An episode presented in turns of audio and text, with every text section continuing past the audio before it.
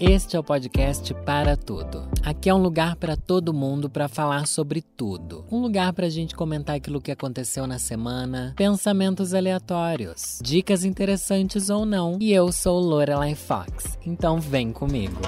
Voltei, pessoal. Às vezes eu não posto episódio porque eu sou obrigada. Vocês já sabem a resposta. Sou. Sou porque, por mais que o público obrigue, tem também a minha obrigação mental de entregar coisas que eu falei que eu devia entregar, mas que eu sei que eu não tenho realmente uma, uma obrigação. Na verdade, a gente não tem obrigação de nada, né? Se a gente for pensar assim a longo prazo, a gente não tem obrigação nenhuma com nada. Você pode querer nunca mais voltar pro seu emprego ou querer fugir da sua casa, nunca mais ver seus filhos, sabe? Existem obrigações morais. Mas obrigado, obrigado mesmo, ninguém é obrigado a nada.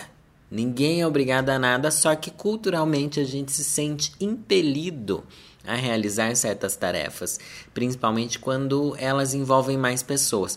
Nossa, muito, muito principalmente quando elas envolvem outras pessoas, porque quando é pra gente, a gente não faz nada. Só sei que eu comecei essa introdução toda para explicar que às vezes eu não vou postar episódio do podcast, tá bom?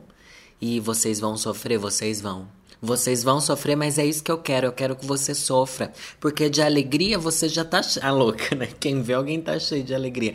Não, gente, é porque assim, eu gravei o episódio que era para ir pra semana passada. Não tô dando desculpa, não, tá? Eu tô tal. Não é desculpa, é esclarecimento. Não que eu deva satisfação. Longe de mim.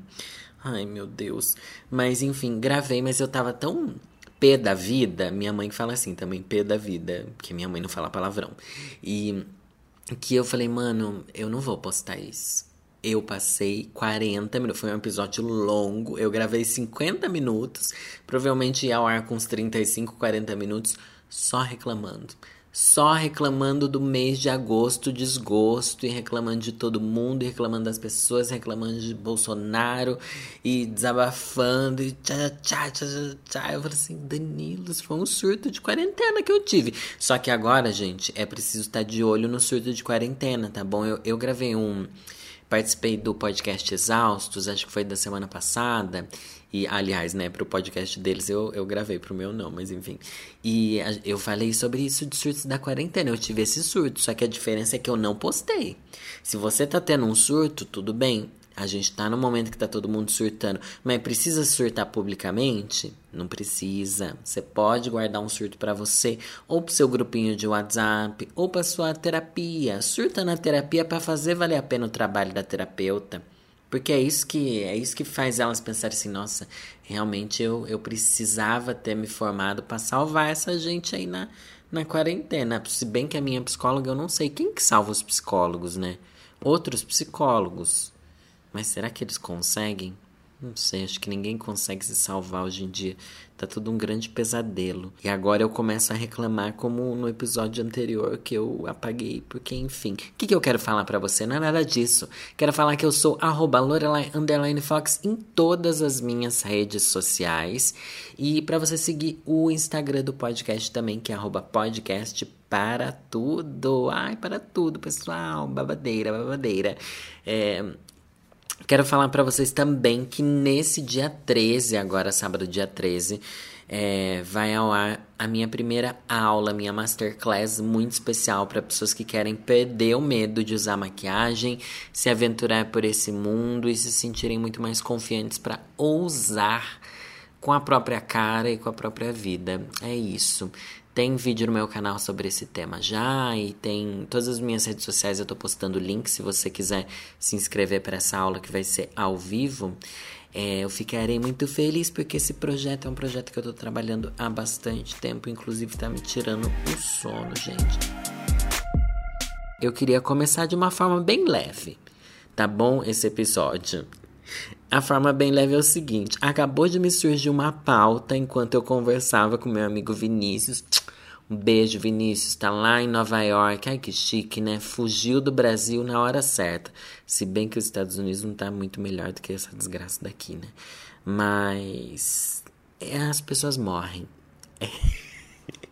É isso que eu estava falando com o Vinícius agora. Eu mandei um meme, uma figurinha de um meme, dele falou assim: ai, não é essa menina que morreu?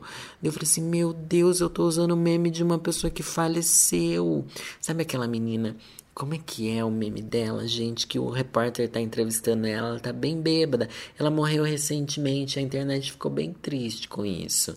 E eu fiquei bem triste também, assim, porque a gente não pensa muito na vida dos memes, né? Das pessoas que estão ali nos memes. Às vezes a gente nem sabe quem elas são, né? Muitas vezes a gente nem sabe.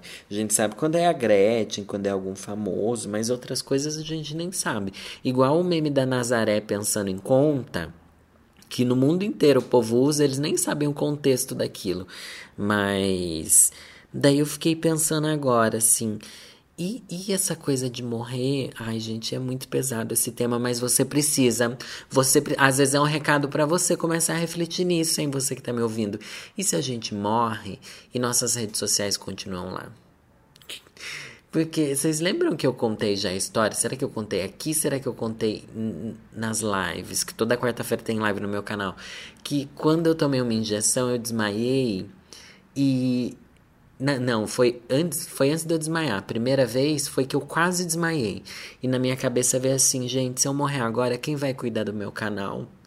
Eu não pensei em família, eu não pensei na minha casa, eu não pensei nos amores da minha vida, né? não pensei em macho, gente. Pensei no cara, pensei em vocês que estão me ouvindo. Daí eu percebi, nossa, tem alguma coisa errada comigo, porque não é isso que se pensa nessa hora, né? Mas eu achei problemático, eu acho problemático até agora. Aliás, é um bom tema para terapia. Vou anotar aqui, porque quarta-feira é dia de terapia também. Tô gravando na quarta, vou postar hoje ainda esse, esse podcast aqui. Mas daí eu lembro quando a gente teve o Orkut e que as primeiras pessoas começaram a morrer, porque antes não tinha rede social igual tem hoje, né? Não sei se você sabe, mas rede social não nasceu junto com os dinossauros. Mas daí no, no tinha. É como se fosse um diário da sua vida, né? As redes sociais são isso, um diário, tá ali suas fotos, as coisas que você comenta, que você posta. E daí, se você morre, fica meio que ele é arquivo vivo ali, né? Aquela parte de você estranha, onde você postava seus pensamentos. É muito, muito estranho. Quando morre alguém e de repente, tipo, horas antes a pessoa fez um stories. Nossa, isso é muito assustador, gente. Isso é muito assustador. Eu fico pensando o que a gente tem que fazer? É sério essa pergunta. O que, que a gente tem que fazer? Tem que passar nossa senha para as pessoas? Tem que. Daí, se eu passo a senha de tudo que eu tenho, a pessoa vai ver as coisas que eu, que eu, que eu vejo de verdade ali. E tem aquilo, né? Tem aquilo que a gente não quer mostrar a nossa real vida virtual para qualquer um. Se bem que eu não tenho pornografia, né? nem no computador, nem no celular. Não tenho. Vocês têm essas coisas? Não tenho. Não tem, isso é meio chato. Tudo, tá tudo online, né? Você não precisa baixar nada hoje em dia. Não que eu use, mas enfim. Eu fico muito pensando nisso, ainda mais a gente que tem um trabalho na internet. O que, que a gente faz, né? Eu não sei. Eu só espero que se eu morrer. Se eu morrer, né? Quem vê eu vou ser imortal. Quando eu morrer, eu tenha deixado um legado bonito na internet. Eu acho que isso eu como Lorelai Fox, embaixadora das drag queen, vendedora de Tupperware, eu acho que eu consegui. Pelo menos eu tentei de verdade. E é isso que eu tenho buscado até hoje. Ah, aquela que quer reafirmar o seu próprio legado. E vocês também pensam muito na morte? Não que eu queira continuar nesse tema mórbido, porque é uma coisa que agora a gente que é adulto começa a passar mais na nossa cabeça, né? Quando a gente é criança, é uma, é uma realidade distante. É tudo um tempo distante quando a gente é criança. Eu lembro que quando eu era criança eu pensava assim, criança não, eu tinha já uns 15, 16 anos. Eu pensava, nossa, quando eu tiver 30 anos, eu pensava em 27 anos. Não sei porquê, não sei se é por causa das coisas Kurt Cobain, Amy House, né, whatever, mas que, eles morrem, né? Muitos artistas morrem com 27 anos. Mas eu pensava, nossa, 27 anos já é uma idade que eu vou estar tão velho, tão velho, tão velho. E hoje em dia, gente, eu me sinto mais jovem do que eu era naquela época. Pelo menos mais livre, mais independente. e Mas também mais perto da morte. Agora, toda vez que alguém pede para mim lá no Twitter assim, ai Lorelai, hoje é meu aniversário, me dá parabéns? Eu falo assim, parabéns, um dia menos na sua vida. Um ano a menos. Um ano mais próximo do fim, tá bom? Agora, pegando essa vibe de lembrar de quando a gente era criança, eu sou um pouco nostálgico, sou um pouco não. Tem coisas que me despertam uma nostalgia muito muito grande. Eu sou alguém que coleciona revistas, tá bom? Eu tenho um vício. Tanto é que eu montei aqui uma estantezinha no meu escritório que eu chamei de Banca da Lorelai. A louca, não, é Banca do Danilo mesmo, porque a Lorelai não vai ficar lendo montada, né? Pelo amor de Deus, eu só monto para gravar e ainda olha lá. É, onde eu coloco todas as minhas revistas ali que eu fico consultando elas. Sempre que eu preciso de inspiração, eu busco em alguma revista. Engraçado, né? As pessoas geralmente procuram inspiração aonde? Boa pergunta, eu não sei nem responder. Mas e desde criança, gente, eu coleciono a revista e esses dias eu não sei por que raios, por que cargas d'água, a expressão é essa, por que cargas d'água eu fui procurar o site da revista Herói. Vocês lembram a revista Herói? Não sei se participou da sua vida. É uma revista que eu amava muito. Gente, eu acho que eu já devo ter falado aqui dela ou em alguma rede social aí. Falei, com certeza. Esses dias eu postei no Twitter, inclusive. Revista Herói era uma revista sobre.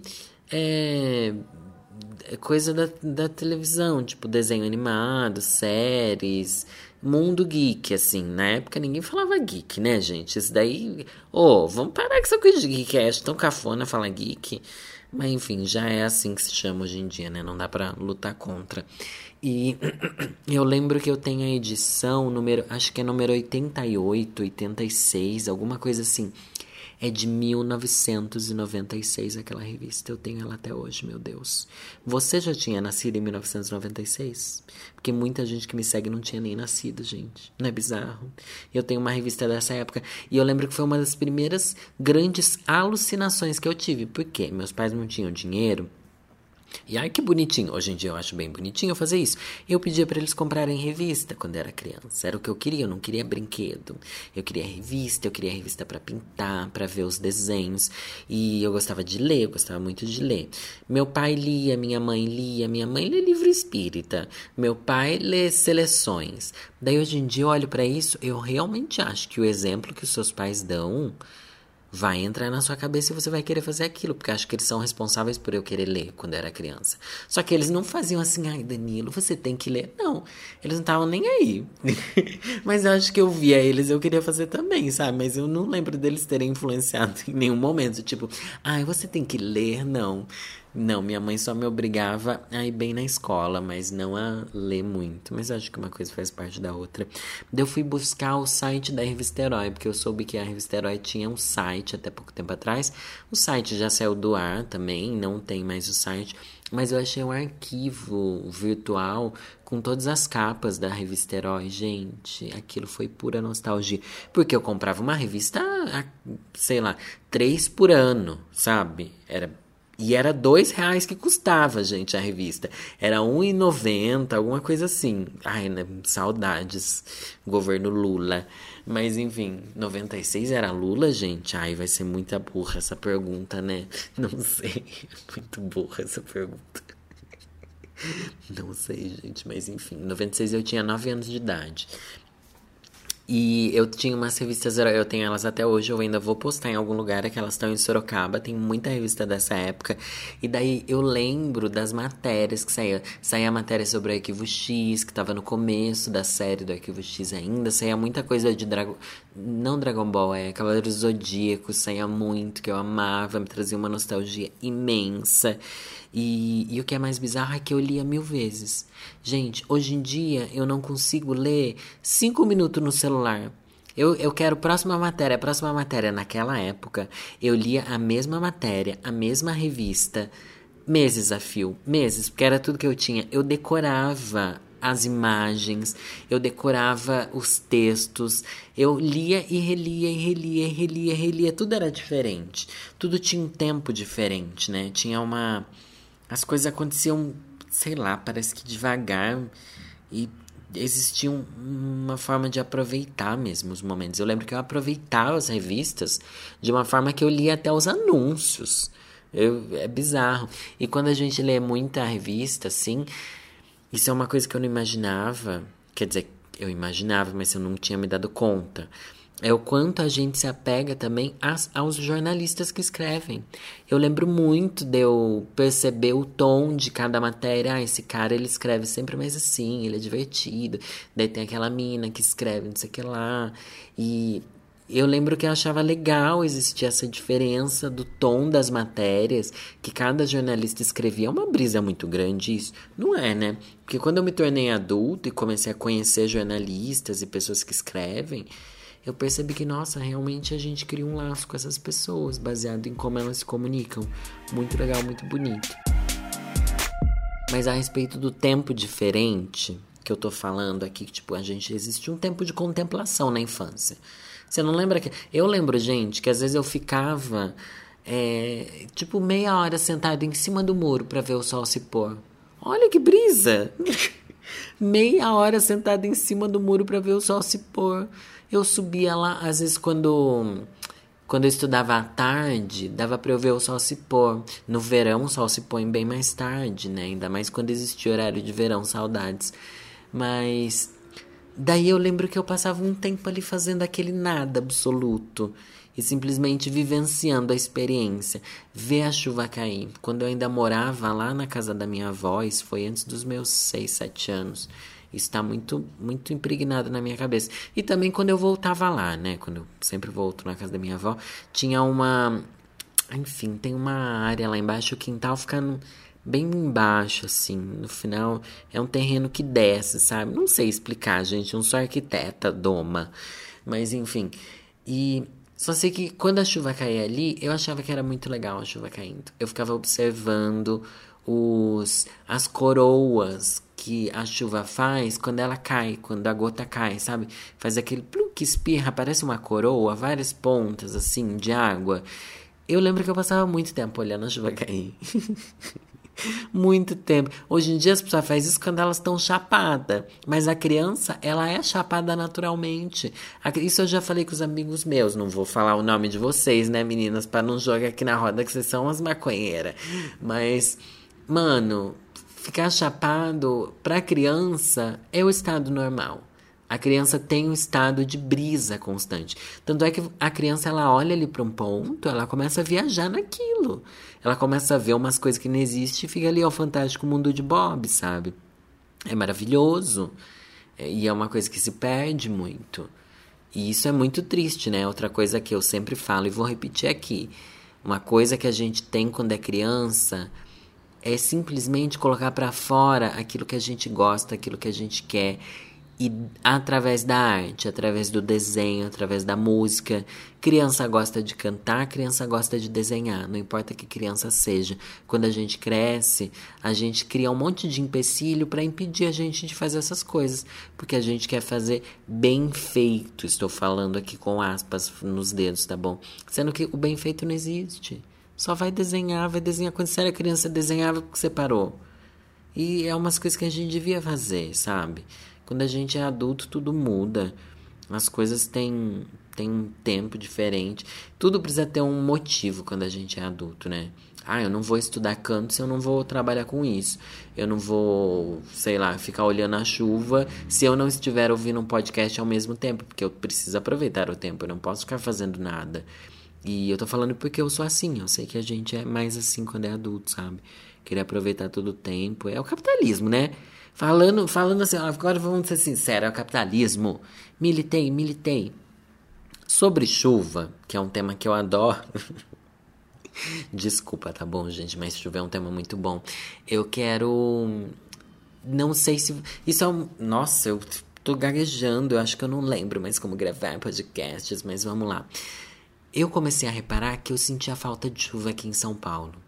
Mas eu falei, ué, mas em São Paulo chove tanto, é uma cidade. É a terra da garoa, pessoal, a terra da garoa. E, mas já faz mais de três anos. Ai, eu nem sei a data certa que eu me mudei. O César, que sempre sabe data de tudo, eu preciso perguntar para ele.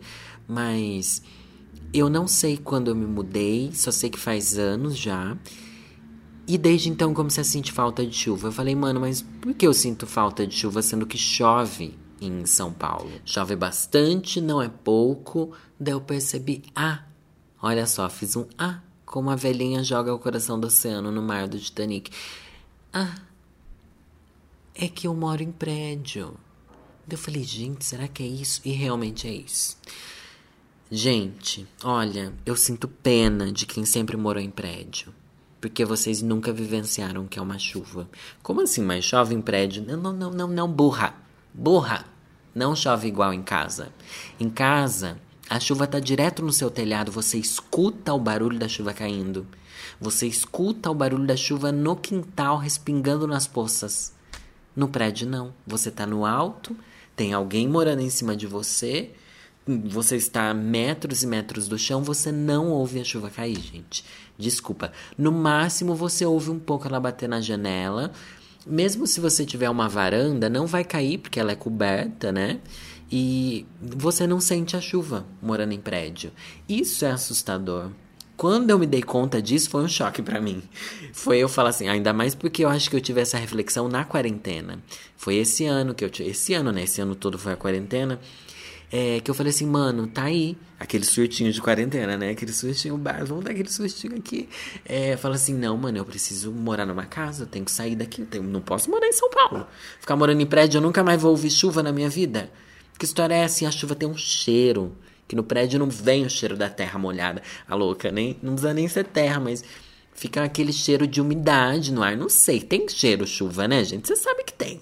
Embora eu fale que a água não tem cheiro, mas eh, pega a água da chuca pra você ver se não não, mas tem, tem assim, um frescor e uma coisa que.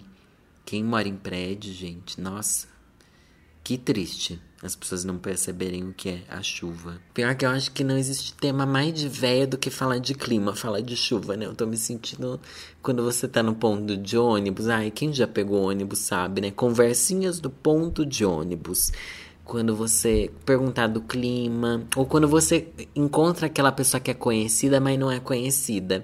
Eu morro de vergonha, eu sempre lembro de outro. Ai, tomar chuva em ponto de ônibus é um pesadelo também, né, gente? Nessa hora é melhor morar em prédio. Não que ajude morar em prédio, né? Mas enfim. É, conversinhas no ponto de ônibus. Quando tá chuva, o ponto de ônibus vira uma. Ai, gente, faz tanto tempo que eu não, não vou pra um ponto de ônibus assim ir pra escola, aquele horário que tá cheio de gente, começa a chover, todo mundo começa a ficar apinhado embaixo do, do negocinho. Isso quando o ponto é coberto, né? Tem ponto de ônibus que nem tem a cobertura ali, nem tem um lugarzinho pra sentar. E daí, ai, é um desespero. Amo, amo, amo. Conversinha. Agora, lembrando de conversinha no ponto de ônibus, tem um tipo de conversa de ponto de ônibus que me deixa muito estressado. Estressado não, mas me engatilha tá bom? Não sei se você vai lembrar, não sei se isso reflete na sua vida de alguma forma, mas conversar depois da prova no ponto de ônibus. Saiu todo mundo, sei lá, não tô nem falando de vestibular, tá? Mas como eu estudava lá no Colégio Politécnico de Sorocaba, eu precisava voltar de ônibus para casa e daí eu ficava ali e às vezes era aquela semana de provas, tava todo mundo assim, meu Deus, a gente precisa falar disso, eu não queria falar. E as pessoas queriam falar de prova. Aquela conversinha ali, tipo, ai, o que, que você fez naquela questão? O que, que você fez nessa? Me dá desespero. Me dá desespero porque eu sempre acho que eu vou ir muito mal, que eu fiz errado, eu sempre quero rever minhas escolhas, não só na vida, né, mas na prova também. Eu quero voltar atrás de tudo que eu escolhi, tentar ser uma pessoa melhor. Cedo ou tarde a gente vai se encontrar. E eu tenho muita. Embora seja meio nostálgico conversinhas assim, mas eu nunca fui bom para puxar assuntos triviais.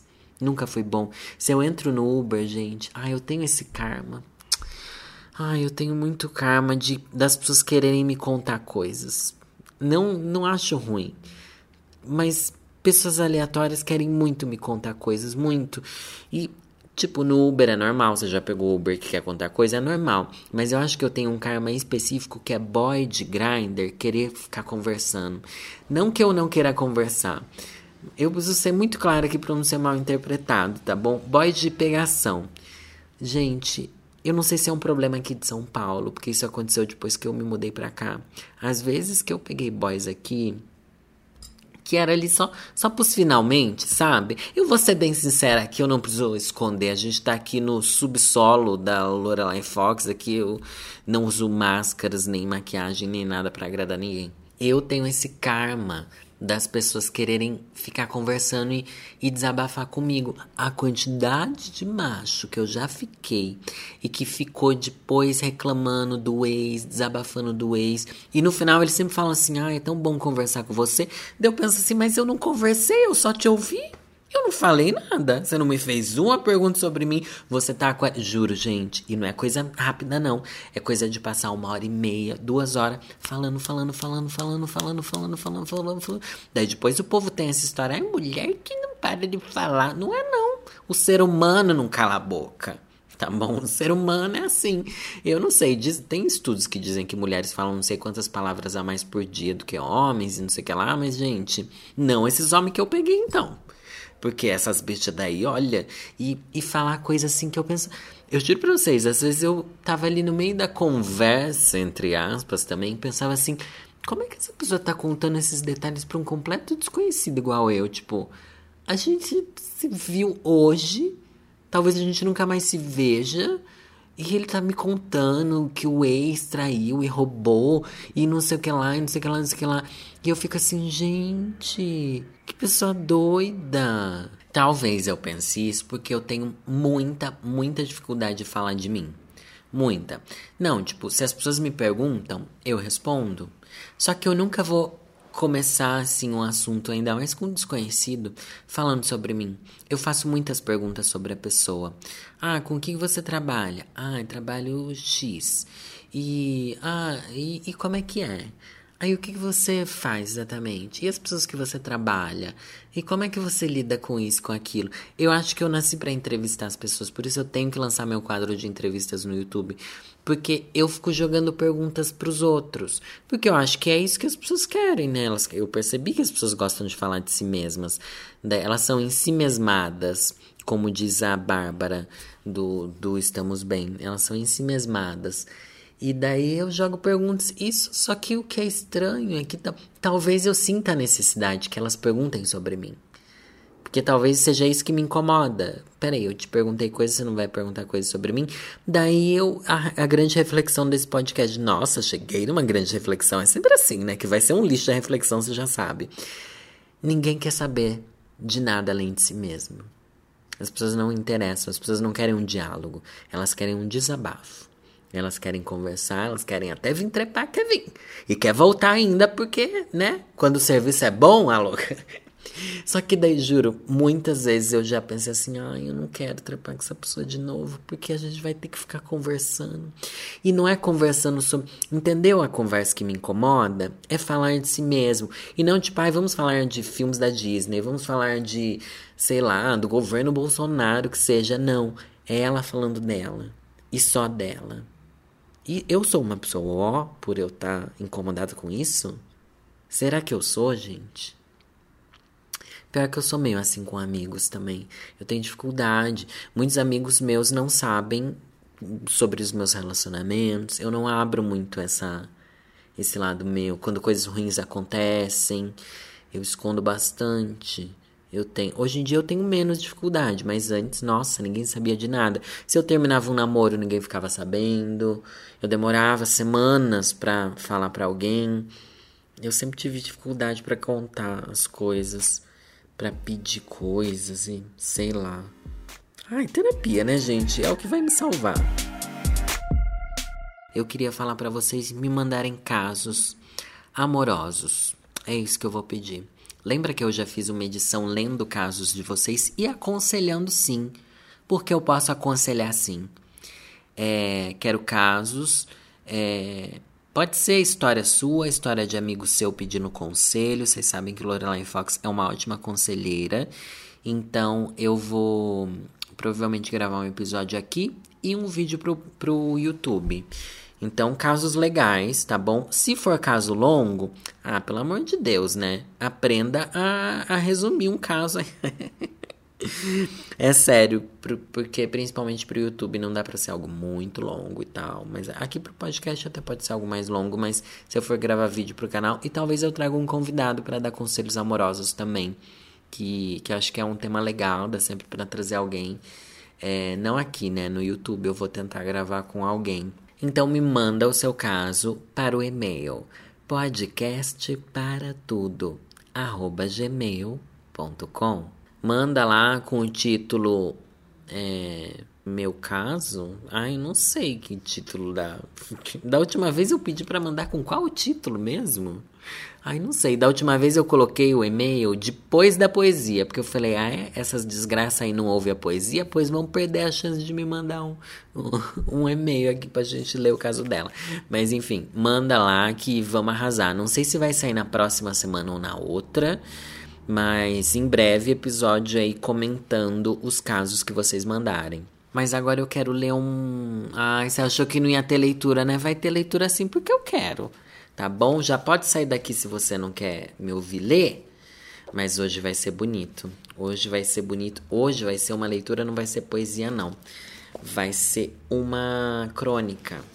Uma crônica dela que é conhecida como a rainha, reizinha da literatura brasileira. Óbvio que eu estou falando de Clarice Lispector Clarice Lispector é muito legal. Por quê?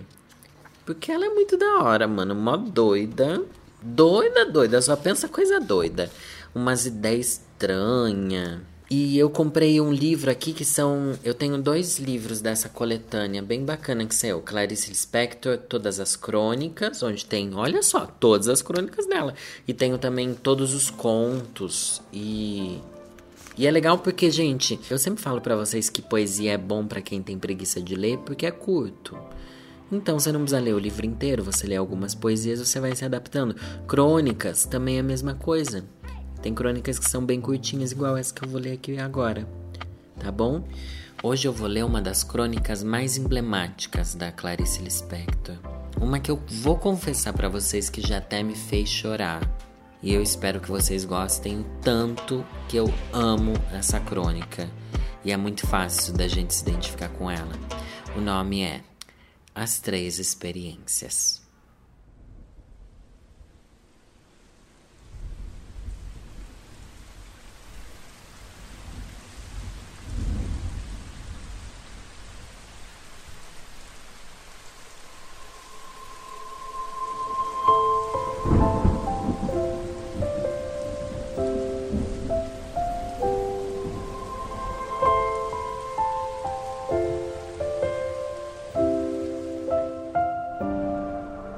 Três coisas para as quais eu nasci e para as quais eu dou minha vida.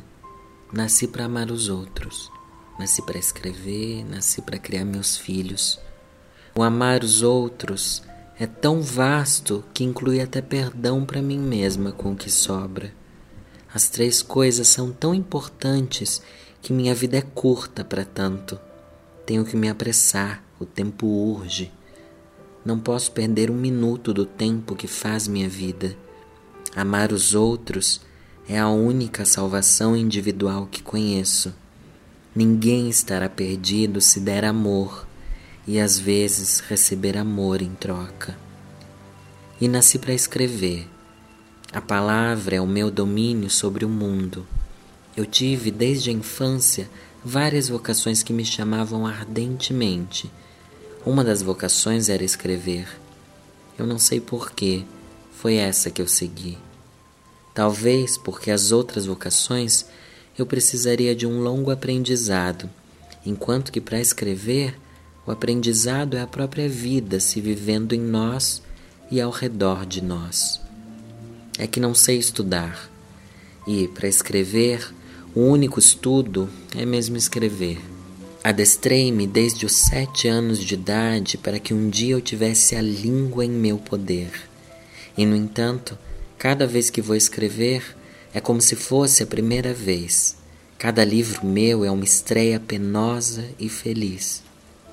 Essa capacidade de me renovar toda à medida que o tempo passa é o que eu chamo de viver e escrever. Quanto a meus filhos, o nascimento deles não foi casual. Eu quis ser mãe. Meus dois filhos foram gerados voluntariamente. Os dois meninos estão aqui, ao meu lado. Eu me orgulho deles, eu me renovo neles. Eu acompanho seus sofrimentos e angústias. Eu lhes dou o que é possível dar. Se eu não fosse mãe, seria sozinha no mundo. Mas tenho uma descendência, e para eles no futuro eu preparo meu nome dia a dia. Sei que um dia abrirão as asas para o voo necessário e eu ficarei sozinha. É fatal, porque a gente não cria os filhos para a gente, nós os criamos para eles mesmos. Quando eu ficar sozinha, estarei seguindo o destino de todas as mulheres. Sempre me restará amar. Escrever é alguma coisa extremamente forte, mas que pode me trair e me abandonar. Posso um dia sentir que já escrevi o que é o meu lote neste mundo e que eu devo aprender também a parar. Em escrever eu não tenho nenhuma garantia. Ao passo que amar eu posso até a hora de morrer. Amar não acaba. É como se o mundo estivesse à minha espera e eu vou ao encontro do que me espera. Espero em Deus não viver do passado, ter sempre o tempo presente e, mesmo ilusório, ter algo no futuro. O tempo corre, o tempo é curto, preciso me apressar, mas ao mesmo tempo viver como se essa vida fosse eterna. E depois morrer vai ser o final de alguma coisa fulgurante. Morrer será um dos atos mais importantes da minha vida. Eu tenho medo de morrer. Não sei que nebulosas e vias lácteas me esperam. Quero morrer dando ênfase à vida e à morte. Só peço uma coisa: na hora de morrer, eu queria ter uma pessoa amada por mim ao meu lado para me segurar a mão. Então não terei medo.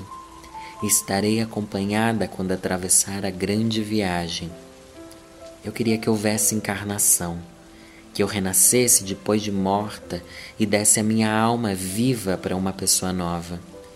Eu queria, no entanto, um aviso.